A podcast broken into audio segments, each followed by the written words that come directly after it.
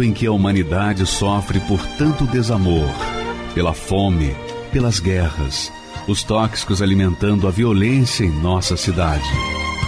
Esta emissora traz até você momentos de amor, paz e alegria, através de um programa feito com carinho para o seu coração.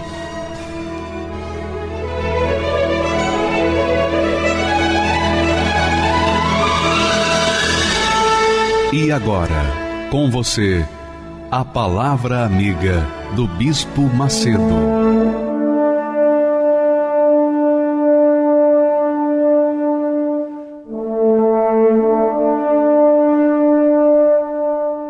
Olá, meus amigos, que Deus abençoe a todos vocês, em nome do Senhor Jesus. Que o Espírito do Altíssimo Deus venha sobre você, que nos assiste agora no fundo do poço. Talvez você esteja num apartamento, numa casa luxuosa, com todo conforto, mas a sua alma se encontra no fundo do poço. Quem olha para você na rua e não me conhece, vê que você é uma pessoa assim feliz, porque a sua aparência é uma aparência boa, agradável, saudável, mas não conhece você por dentro. Só conhece a fachada, só conhece a casca, mas dentro, não.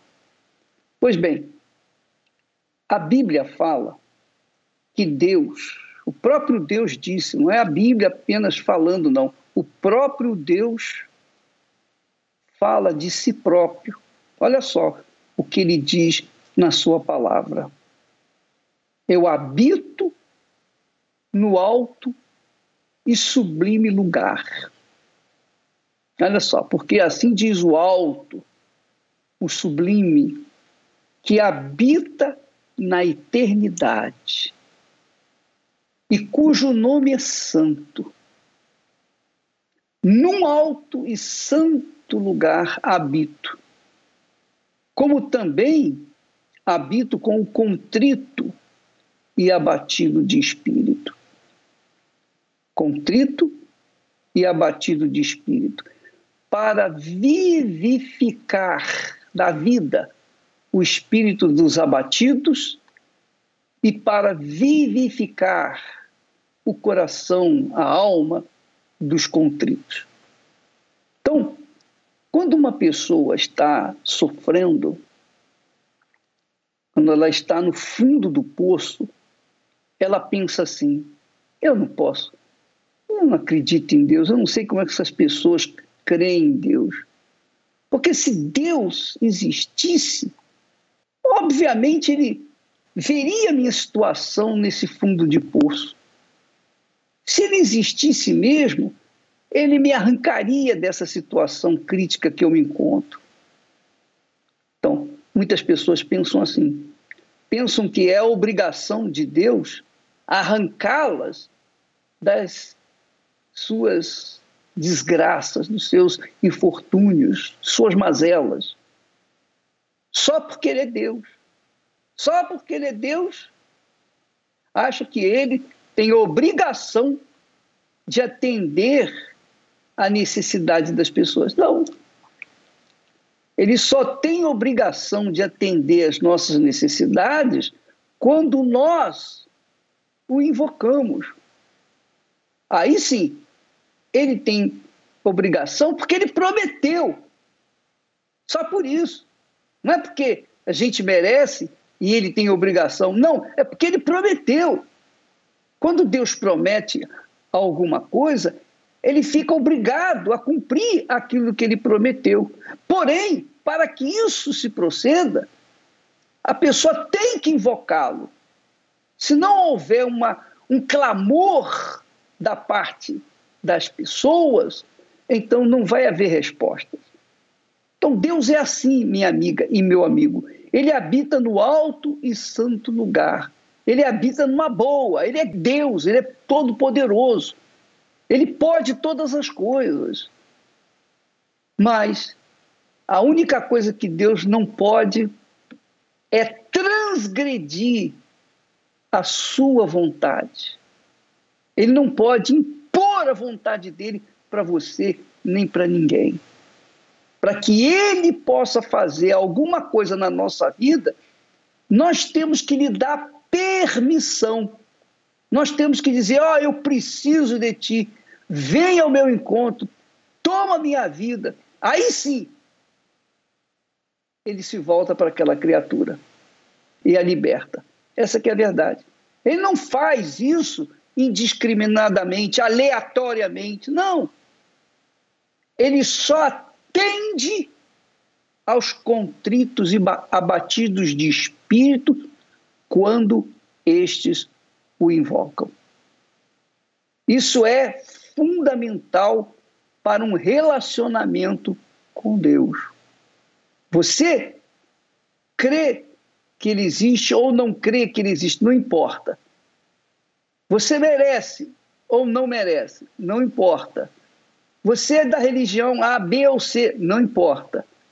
Você é pecador, não importa. O que importa é o seguinte: se você o invocar, então você abre uma porta no seu coração para que ele possa entrar e agir e restituir a sua vida. É assim que funciona. Então, amiga e amigo, nós vamos ver agora, assistir a história da Tamires. A Tamires é uma jovem, uma jovem bonita, com um sorriso maravilhoso, atraente, mas o que ela tem de atraente, o que ela tem de jovem, ela tem de sofrida, ela tem de dor, ela tem de experiência de fundo de poço.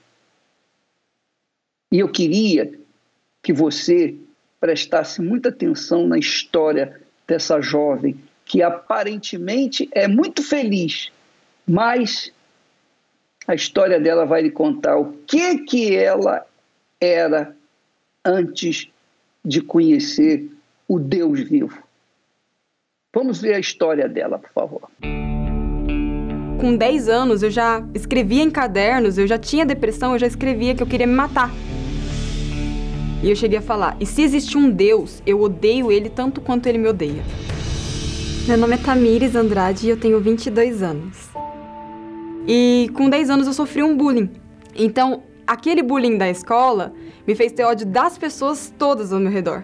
Eu andava com muitas pessoas depressivas e uma menina se cortava. E foi algo que foi entrando sutilmente. Porque, como eu falei, eu já tinha um vazio dentro de mim, eu já tinha um, uma solidão dentro de mim. Então alguma coisa precisava preencher. E eu pensei, todo mundo falava, ah, cortes preenche, preenche. Eu só andava com gente depressiva. Então eu comecei a me cortar. Eu primeiro fui tentei, eu tentei com vidro, eu tentei com faca, eu tentei com lâmina. Eu cheguei a, ao ponto dos meus pais eles terem que esconder as facas de mim, porque eu escondi uma faca debaixo do meu do meu colchão, do meu travesseiro para me cortar de noite. Muitas vezes na escola eu, eu tava conversando com as pessoas e eu me sentia sozinha. Era a pior coisa, era a pior sensação que tinha. Porque eu me sentia sozinha no meio de um monte de pessoas.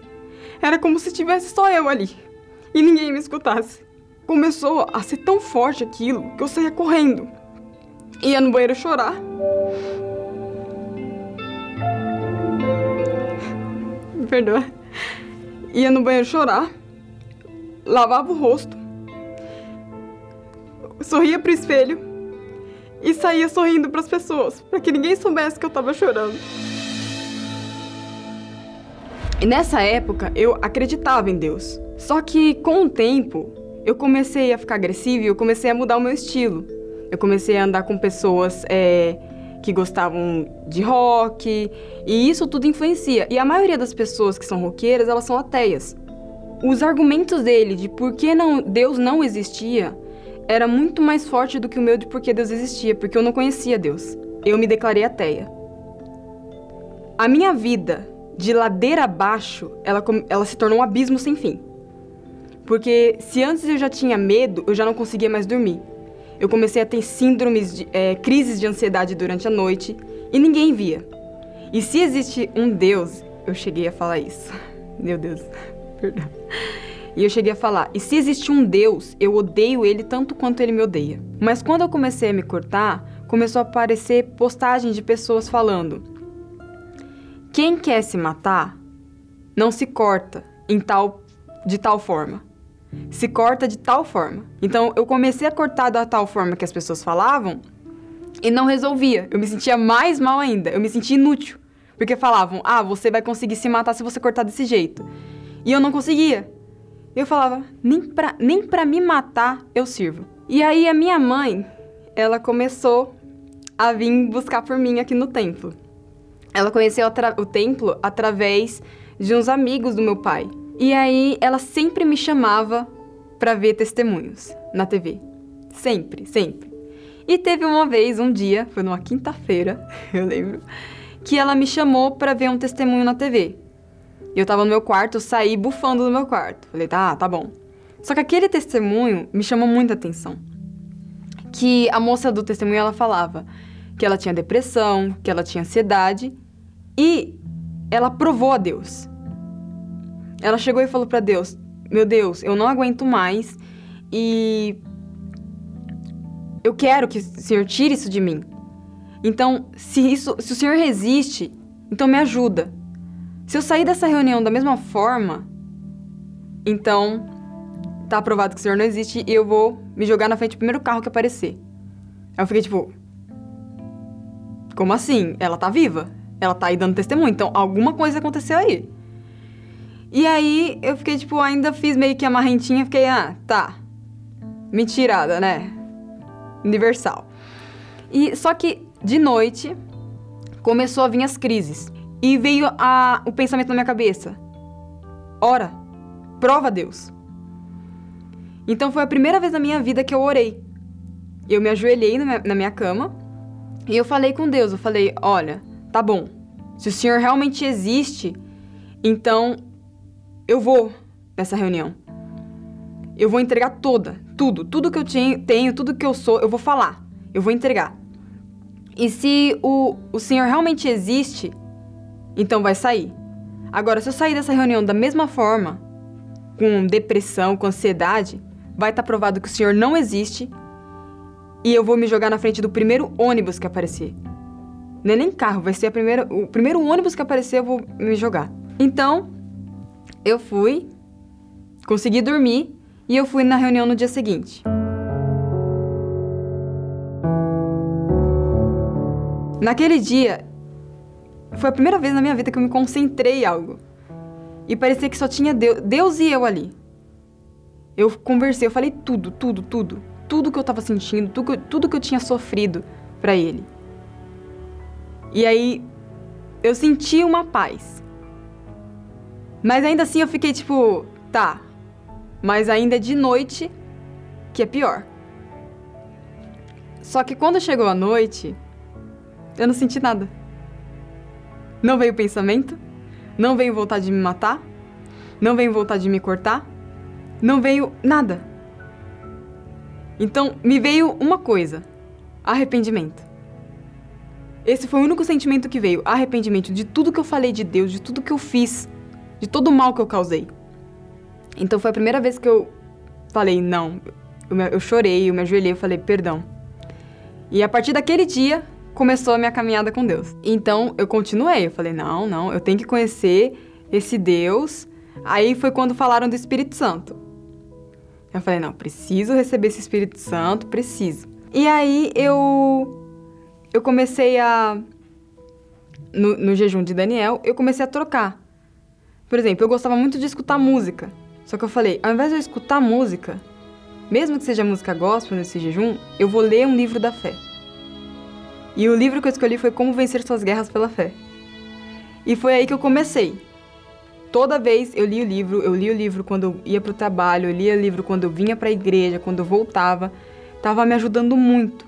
Faltava uma semana para terminar. E eu não tinha recebido o Espírito Santo. E eram as bodas do Cordeiro. Só que eu falei, não, eu não posso ficar sem, sem receber.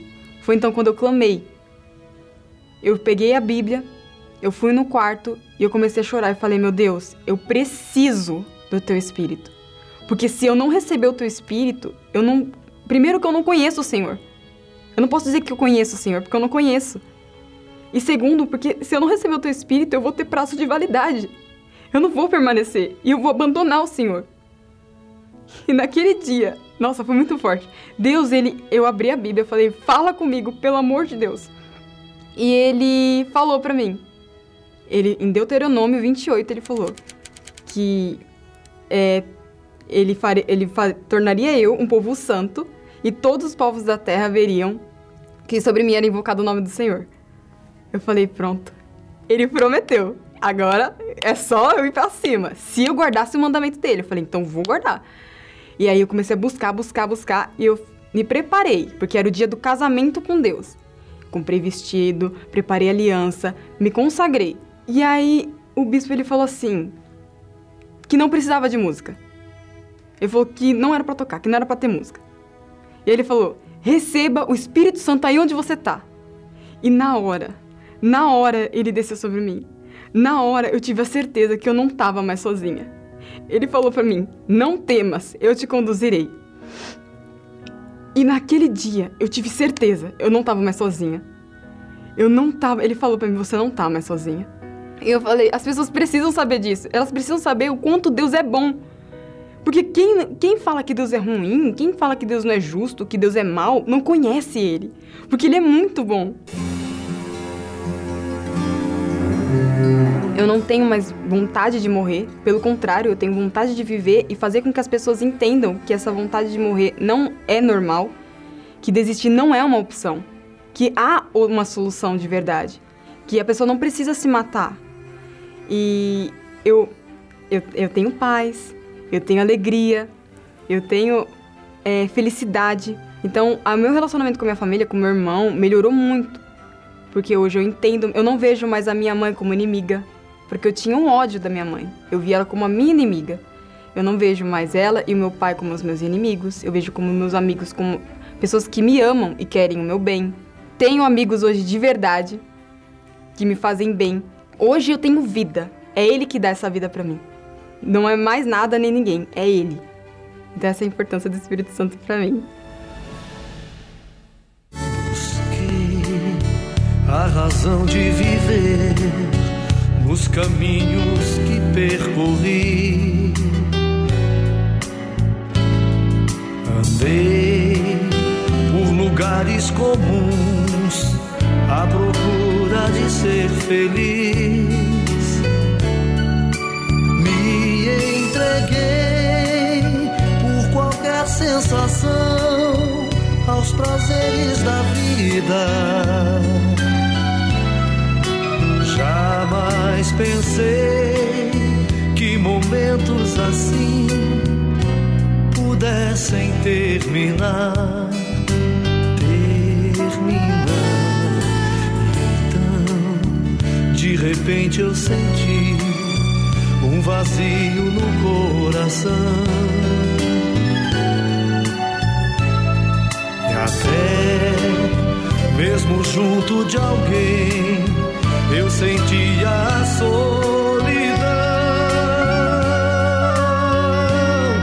Não deu pra essa dor segurar essa cruz pesada demais.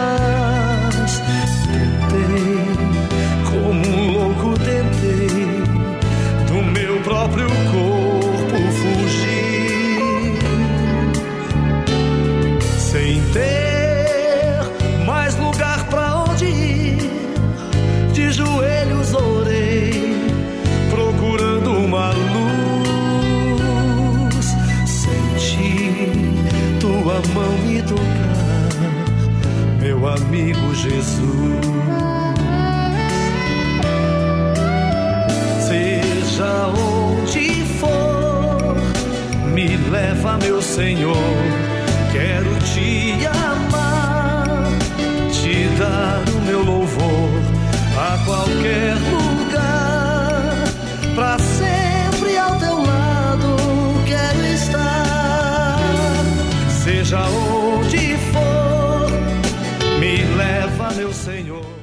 Meu nome é Jaime José Pereira Filho, eu tenho 46 anos e sou advogado.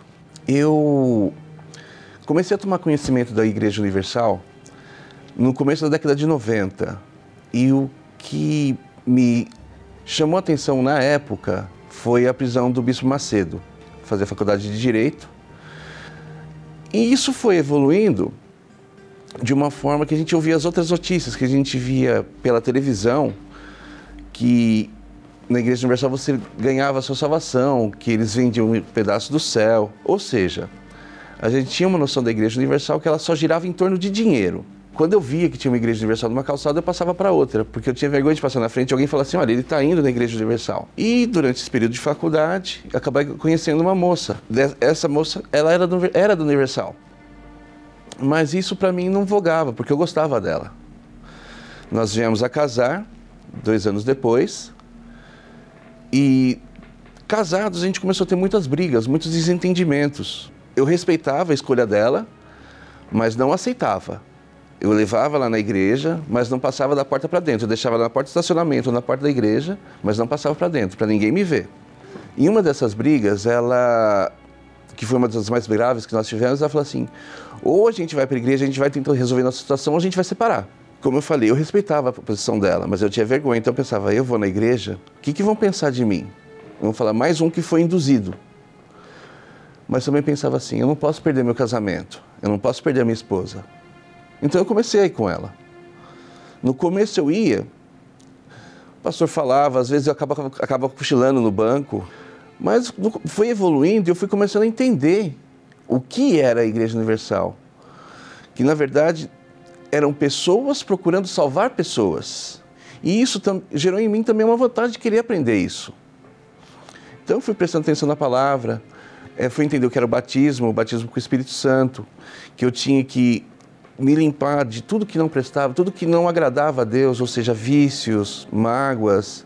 Na época eu tinha um vício, eu fumava.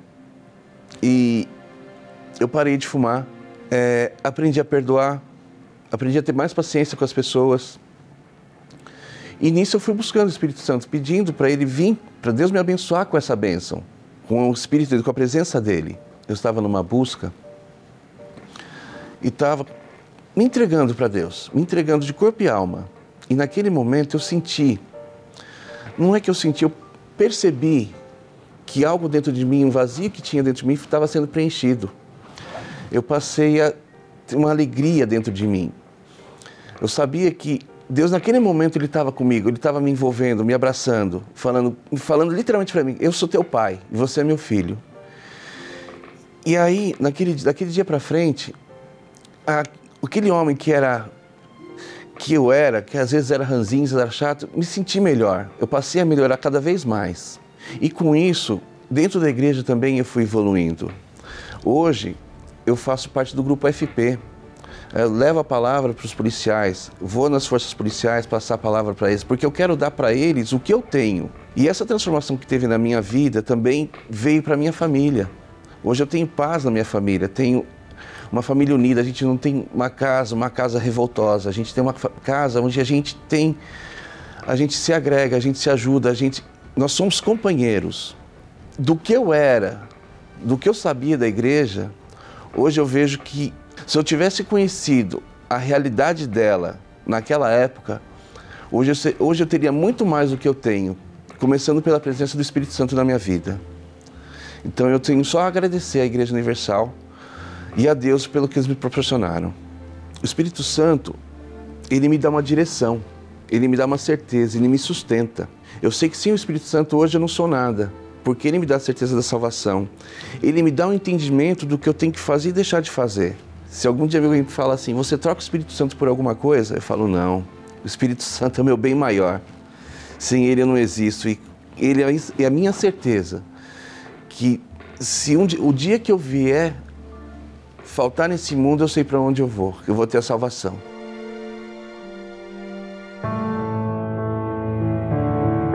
Alma.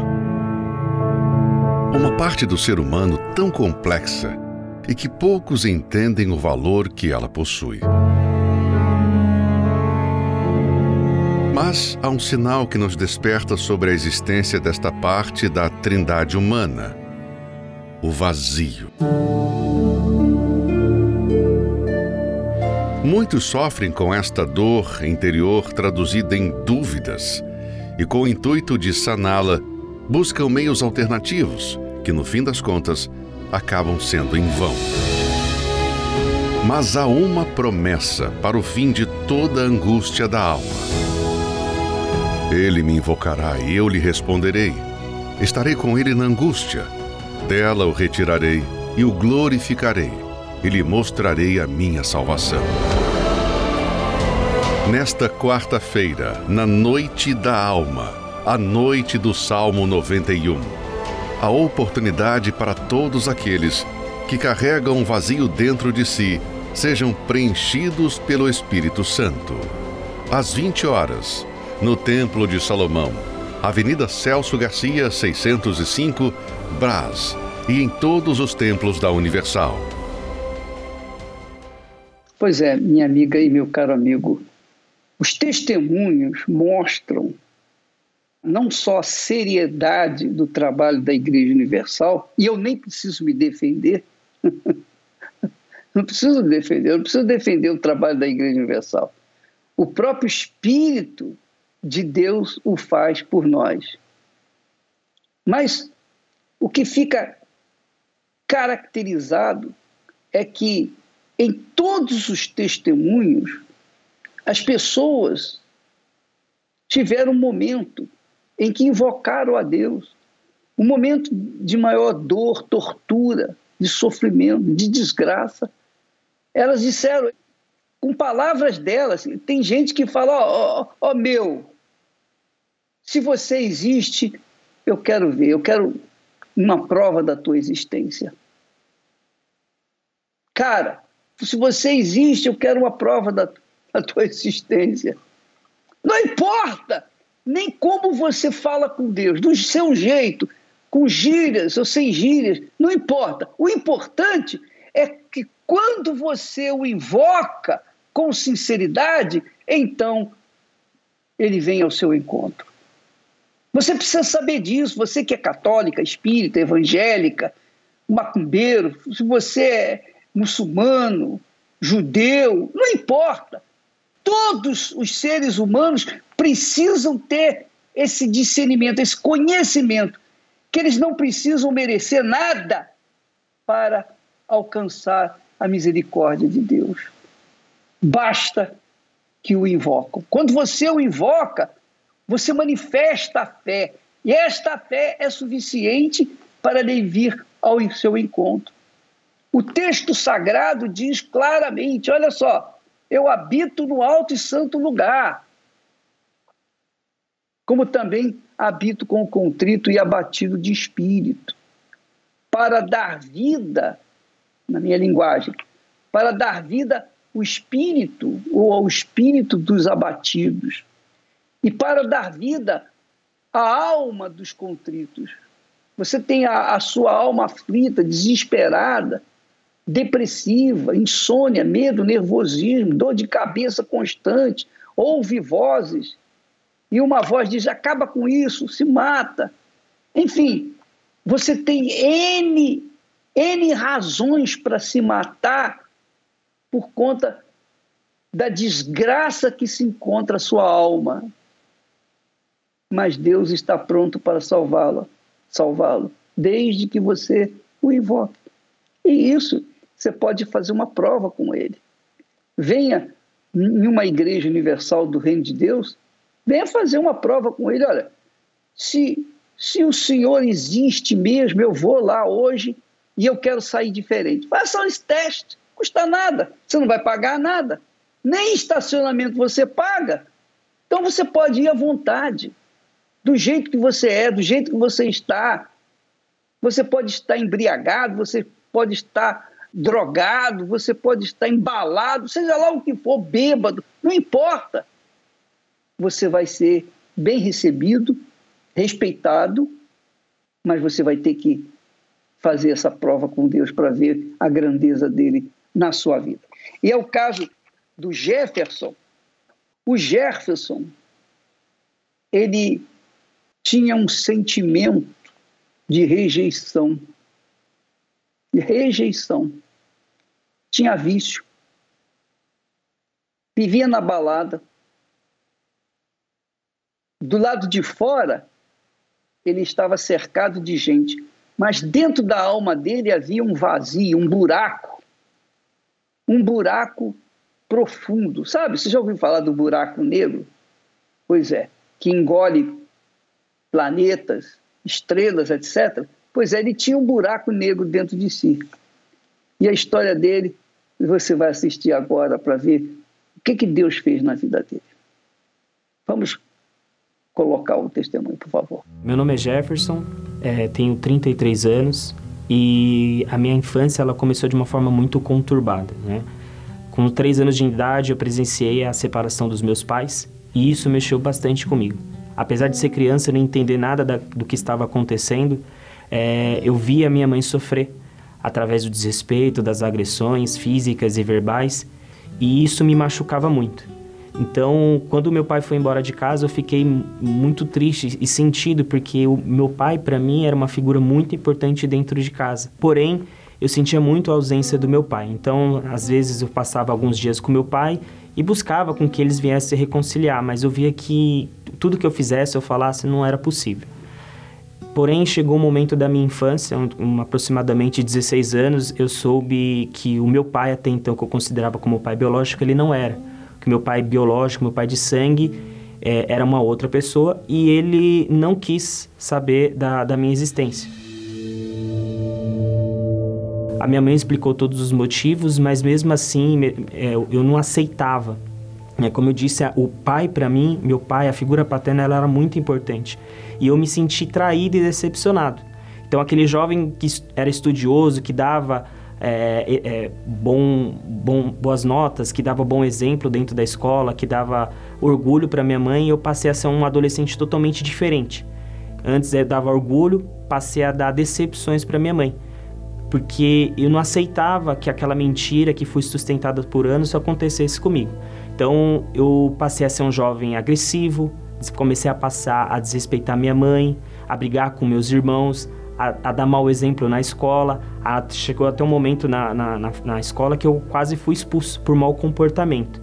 E aí eu comecei a andar com pessoas na minha adolescência que me levaram a conhecer as bebidas, né, as drogas. Então eu comecei a, passe a passear a beber, passei a fumar, é, mas eu via que nada daquilo preenchia o vazio que eu tinha.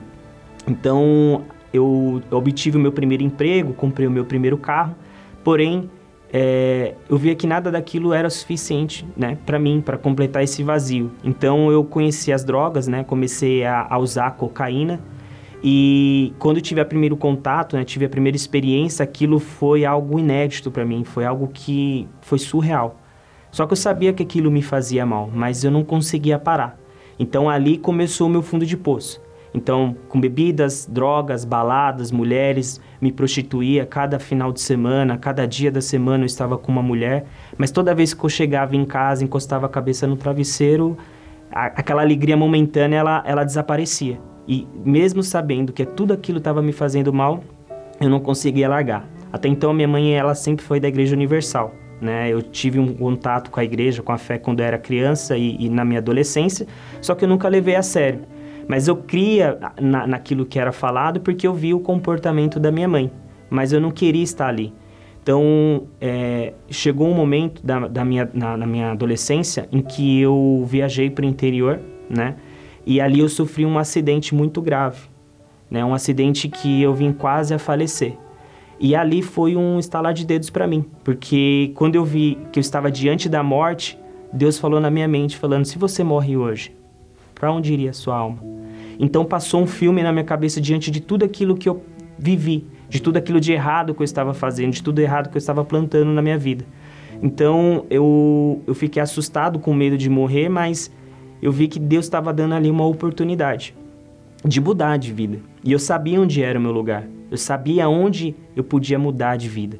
Então, ali eu tomei uma decisão, né? Eu, como foi em outro estado, eu viajei para São Paulo para fazer duas cirurgias devido à gravidade do acidente. Então, eu tomei a decisão de, quando saísse do hospital, eu entregar minha vida para Deus. E eu comecei a participar das reuniões, né? Passei por um processo de libertação, comecei a me dedicar àquilo que era ensinado no altar, participando das reuniões de quarta, de sexta, de domingo. E ali eu comecei a ser orientado, ser ajudado, ser acompanhado. E nesse processo é, eu fui pegando firme, é, aprendendo, é, colocando em prática tudo aquilo que era me ensinado. Eu tive que sacrificar tudo, sacrificar relacionamentos, amizades, os vícios, a prostituição.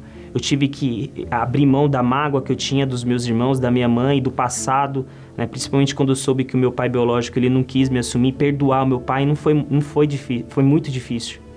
Não foi fácil abrir mão desse sentimento. Então eu coloquei todo esse sentimento no altar e principalmente o meu eu, o meu ego, né, o meu orgulho e coloquei ali no altar. É, e aí eu comecei a pegar firme na fé, né? Comecei a obedecer, fazer propósitos, jejuar, ler e meditar na palavra de Deus, né? Os livros da fé, um livro que me ajudou muito foi nos Passos de Jesus e o Ministério do Espírito Santo. E ali eu entendi que a, o, a solução dos meus problemas não era eu conseguir uma pessoa, uma namorada, uma esposa, não era é, simplesmente perdoar as pessoas. Eu entendi que o, a minha maior necessidade era o Espírito Santo. Porque quando eu cheguei na igreja, eu queria resolver um problema na minha vida sentimental, eu queria resolver um problema na minha vida financeira, familiar. Mas quando eu entrei na igreja, eu entendi que a minha maior necessidade é o Espírito Santo. A minha maior, maior necessidade era resolver o problema interior. Então eu comecei a buscar. Não busquei por pessoas, não busquei por coisa alguma. Eu busquei pelo batismo com o Espírito Santo. Então eu esvaziei de mim, esvaziei do meu eu, do meu ego, de todo o sentimento ruim que eu tinha, de todas as raízes para receber o Espírito Santo. E na oportunidade eu estava participando do jejum de Daniel, né? E no último dia do jejum, infelizmente, a, a igreja estava fechada em função da pandemia. E aí eu peguei um celular no domingo, eu morava com a minha mãe, peguei um celular, desci para a garagem porque a casa era muito movimentada. Eu não tinha privacidade. Então desci para a garagem, fechei o portão, que era um portão de comércio, coloquei uma tábua de passar, uma cadeira e coloquei o celular ali pelo aplicativo para acompanhar a reunião online. E fiz dali a minha igreja, como se eu estivesse na igreja. Sentei em espírito, fiquei ali e falei: hoje eu vou receber. Porque eu estava vivendo aquela fé, eu estava dando meu tudo ali.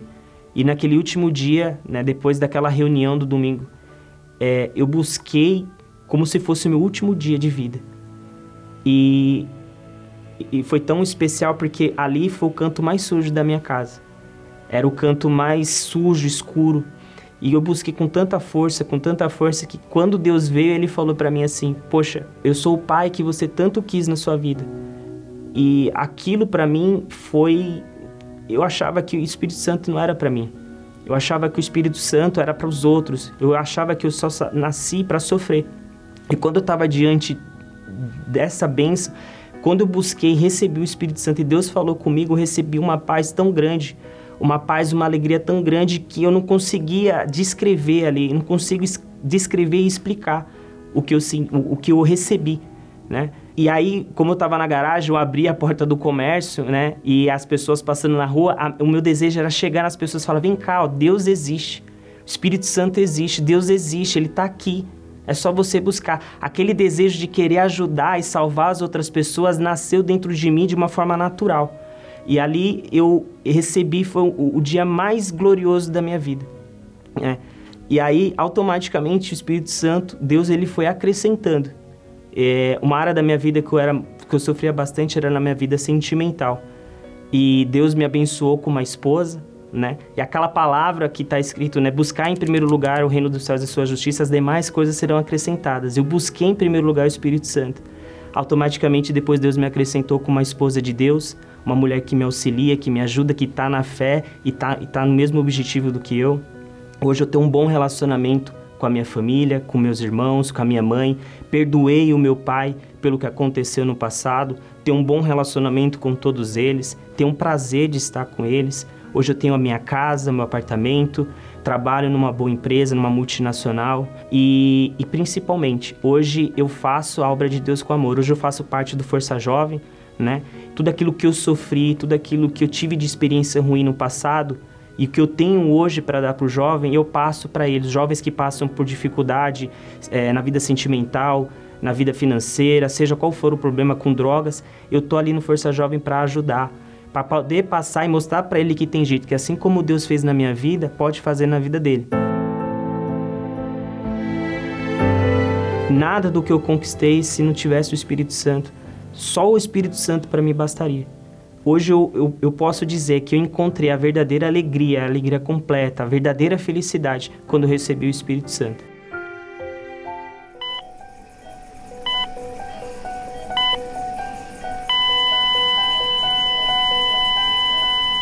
Alma.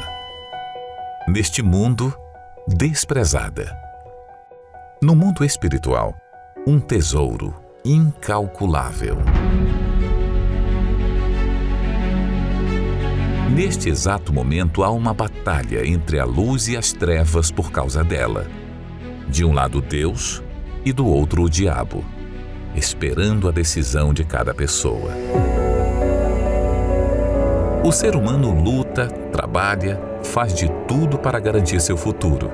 Investe em ter um corpo bonito, Busca conhecimento, formação, conquistas, porém deixa sua alma de lado. Enquanto o mundo vê uma pessoa assim como inteligente, precavida e de sucesso, o Senhor Jesus lhe dá outro nome. Louco, esta noite te pedirão a tua alma, e o que tens preparado para quem será? A alma não tem cor sexo ou idade. Mas ela está aí, dentro de você. Quando se sente dor, na verdade, é ela que sente. Tanto que quando alguém morre, pode-se fazer o que quiser com o corpo que não haverá reação, pois é a alma que exprime os sentimentos de uma pessoa. Mas, diferente do corpo que volta ao pó, a nossa alma é eterna. E muitos estão partindo sem se preocupar com isso. Este site mostra em tempo real a contagem de óbitos em todo o mundo. O contador não para. Estima-se que até o final do dia cerca de 150 mil pessoas morrerão. E esta é a grande questão: para onde elas estão indo? Nessa disputa pela alma, vence aquele a quem você serviu em vida. Se a Deus, os anjos a buscarão para o gozo eterno. Se ao diabo, os demônios para o tormento eterno. No momento em que a alma descola do corpo, imediatamente alguém virá buscá-la.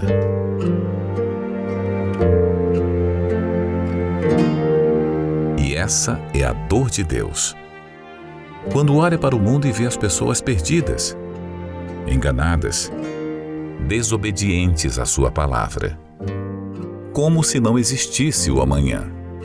Temem mais a lei dos homens do que a lei de Deus. É a dor de ver tantas almas indo para o inferno, por nesta vida terem escolhido viver longe dele. O diabo trabalha para omitir essa guerra do ser humano o enchendo com as preocupações deste mundo, justamente para que no final dela se apodere de sua alma por toda a eternidade. Qual o valor que você tem dado à sua alma? A conquista de tudo que há neste mundo não compensa a perda da salvação.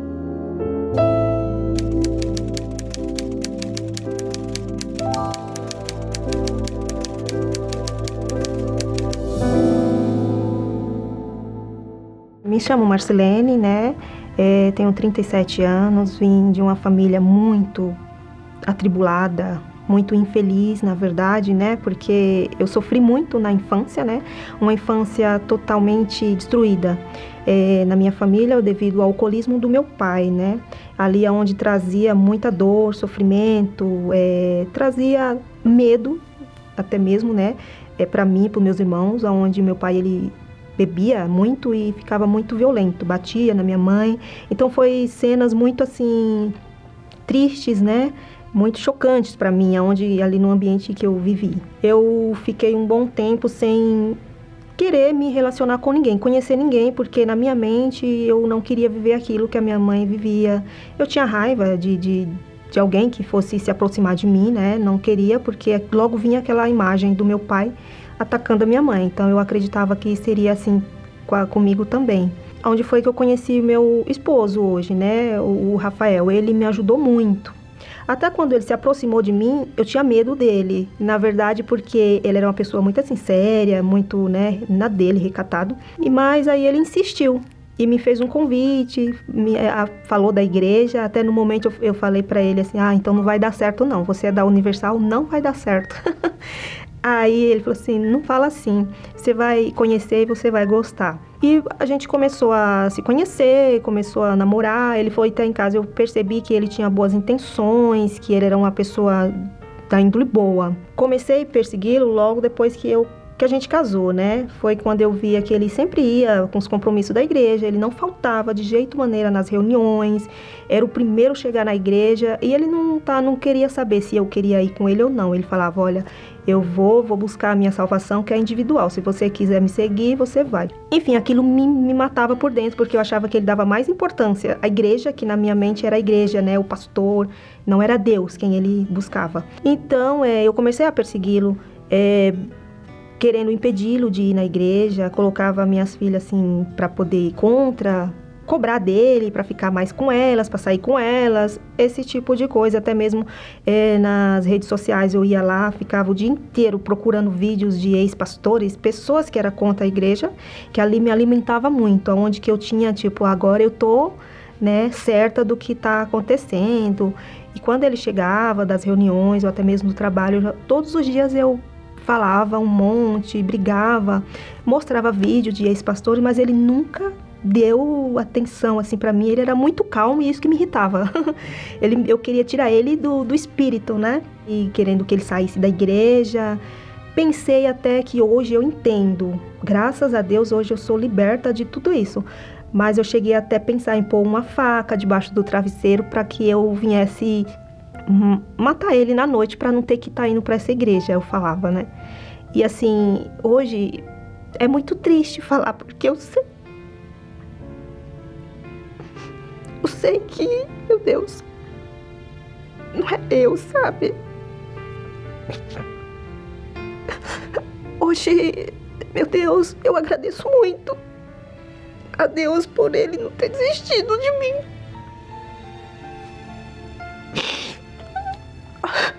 Desculpa, até porque muito.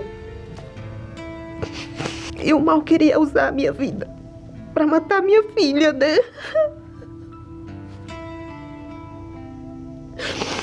Porque. Então eu, eu acredito que através da, da fé dele, da unção que Deus deu para ele, o mal não pôde me usar para poder matar minha filha, né? Foi uma guerra muito grande espiritualmente ali, porque o mal me jogava para cima da minha filha, que não tinha nenhum ano de idade. Ele mostrava para mim como que eu tinha que fazer. Que eu tinha que matar ela enforcada, com um travesseiro no rosto. E naquele momento, o mal ele falava comigo, ele se apresentava para mim, né? Mas eu não tinha forças, eu não tinha como é, sair dali daquelas garras foi no momento que me veio na mente assim, chama Jesus. Eu comecei a chamar por Jesus, né? E ali quando eu chamei Jesus, aquilo saiu de mim. Aí eu caí em si. E eu fiquei muito desesperada, abracei minha filha, chorei, falei: "Meu Deus, obrigado, obrigado". E quando meu esposo chegou, eu contei a situação porque eu fiquei sem entender que eu não tinha conhecimento disso. Foi quando ele me levou é, na igreja, eu conversei com o pastor, expliquei. O pastor me orientou, mas eu não dei ouvido. Achei que isso era falação, não acreditava, né, na verdade.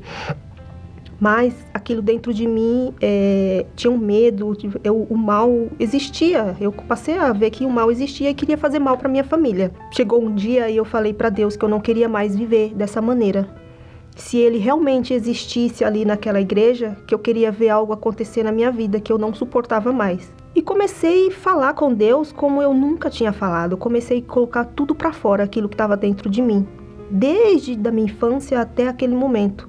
comecei a falar para Deus como se ele estivesse ali na minha frente. Esqueci que estava dentro da igreja, que tinha muitas pessoas à minha volta, esqueci até mesmo do som e comecei a falar, desabafar com Deus. Foi quando eu me levantei depois que acabou a oração, eu estava totalmente assim renovada, forte. Não tinha mais assim aquela dor, aquela aflição. Eu senti que Deus tinha me lavado assim e, e comecei a rir assim sozinha e sem entender, né? Me olhando e olhando assim as coisas diferentes. Eu via tudo diferente, uma paz, né? E vi que daquele dia em diante foi diferente para mim tudo foi embora, eu não tinha mais pensamento contra a igreja. Eu, eu amava a igreja, eu queria estar o tempo todo dentro da igreja, eu queria abraçar as pessoas, queria que as pessoas sentissem aquilo que eu estava sentindo. Uma alegria imensa, uma, uma vontade de sorrir, de cantar, de, de, de viver. Eu via as árvores na rua, eu começava a rir, a admirar, que coisa linda. E a partir daquele momento, nunca mais, nunca mais eu tive tristeza na alma, eu nunca mais tive aflição, brigas, perseguições, nunca mais. Me batizei nas águas e logo após eu recebi o Espírito Santo. O Espírito Santo, ele trouxe para mim assim. É, é, maravilhoso, a gente não tem palavras que venha chegar a, a, ao nível dele. Ele é acima de tudo, ele traz um refrigério na alma. Uma paz que eu nunca ouvi falar, não, não tem lugar que possa existir essa paz. E uma alegria. Era uma alegria imensa dentro de mim que me tomou e foi o momento em qual eu recebi o Espírito Santo e de lá para cá nunca mais na minha vida eu quero perder essa essa bênção que o Senhor me deu. Hoje as pessoas olham para mim e falam, né? Nossa, quem te viu, quem te vê quem era você no passado e você hoje. Minha casa é um pedaço do céu hoje, graças a Deus é um pedaço do céu. Minha família, a família feliz, nós hoje nos amamos. Ah, o meu maior tesouro que existe hoje é, é o Espírito Santo, a qual eu tenho que guardá-lo com chave de ouro aqui dentro e jamais pode sair. Então, você quer também o Espírito Santo? Você quer tê-lo com você, dentro de você, não é encosto, não. Ele vive dentro da gente, ou ele está dentro da gente, ou ele não está com a gente.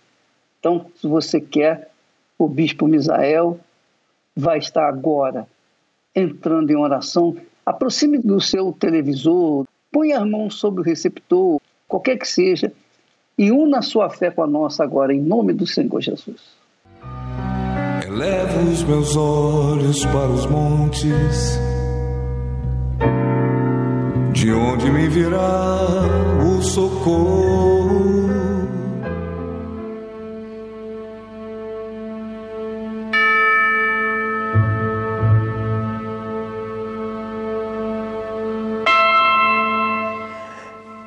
Deus, em o nome do Senhor Jesus, nós nos unimos agora nessa oração como se estivéssemos agora de mãos dadas. Essa pessoa toca no seu receptor e eu toco agora nas mãos dela e ligo aqui na terra a libertação. Eu sei que tem pessoas agora vivendo como esses testemunhos viviam no passado, uma vida de aparência. Quem olha para ela não imagina o quanto ela tem sofrido. Muitas não têm alegria de viver, só pensa no pior, pensa que não tem mais jeito. O passado está presente na mente delas, o passado ruim, e ela não vê futuro na vida. Quer se matar, quer matar seus familiares, quer sumir dessa terra. Há quem esteja agora com depressão, não tem dormido à noite.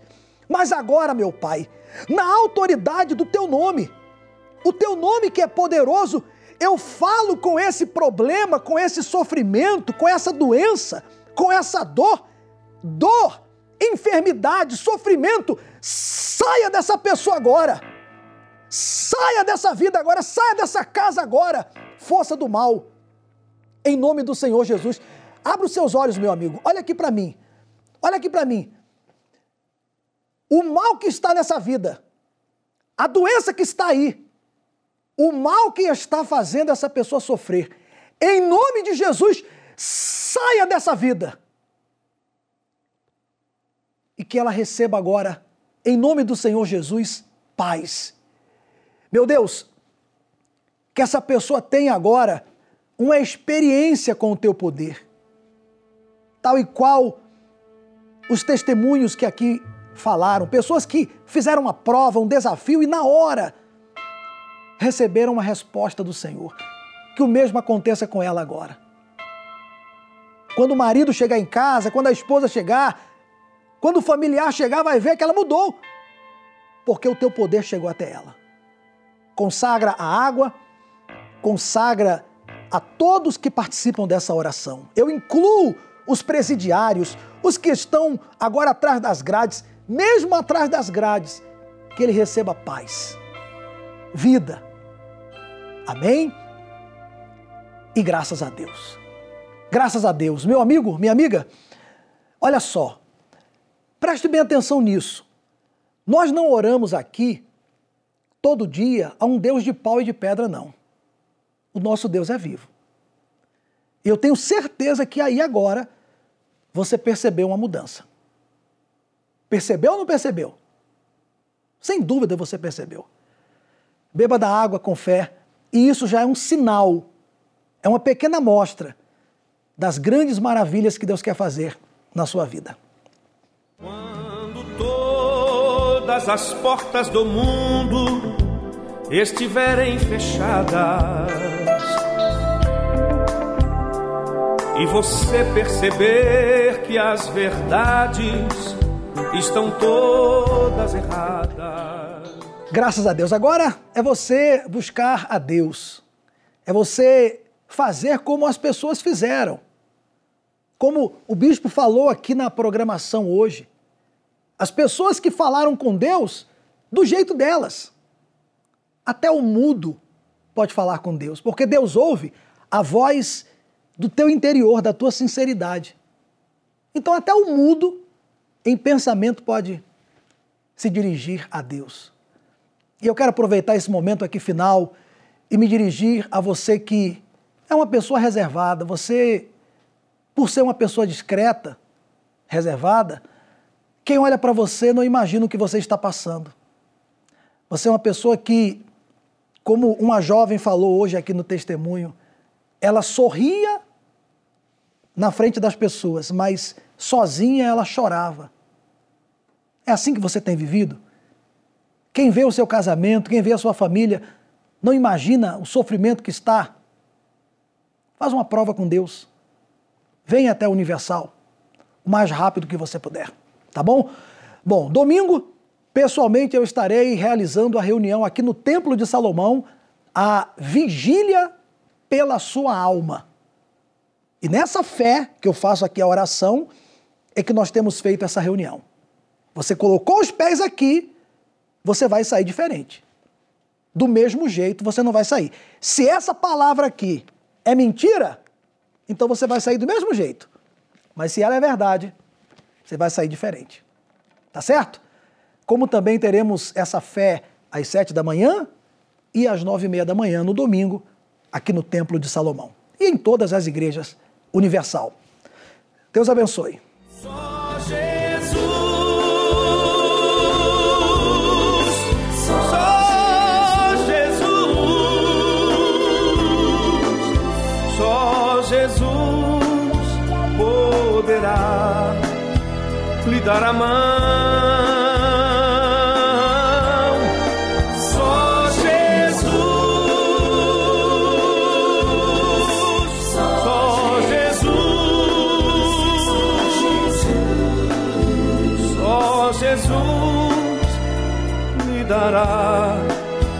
Salvação.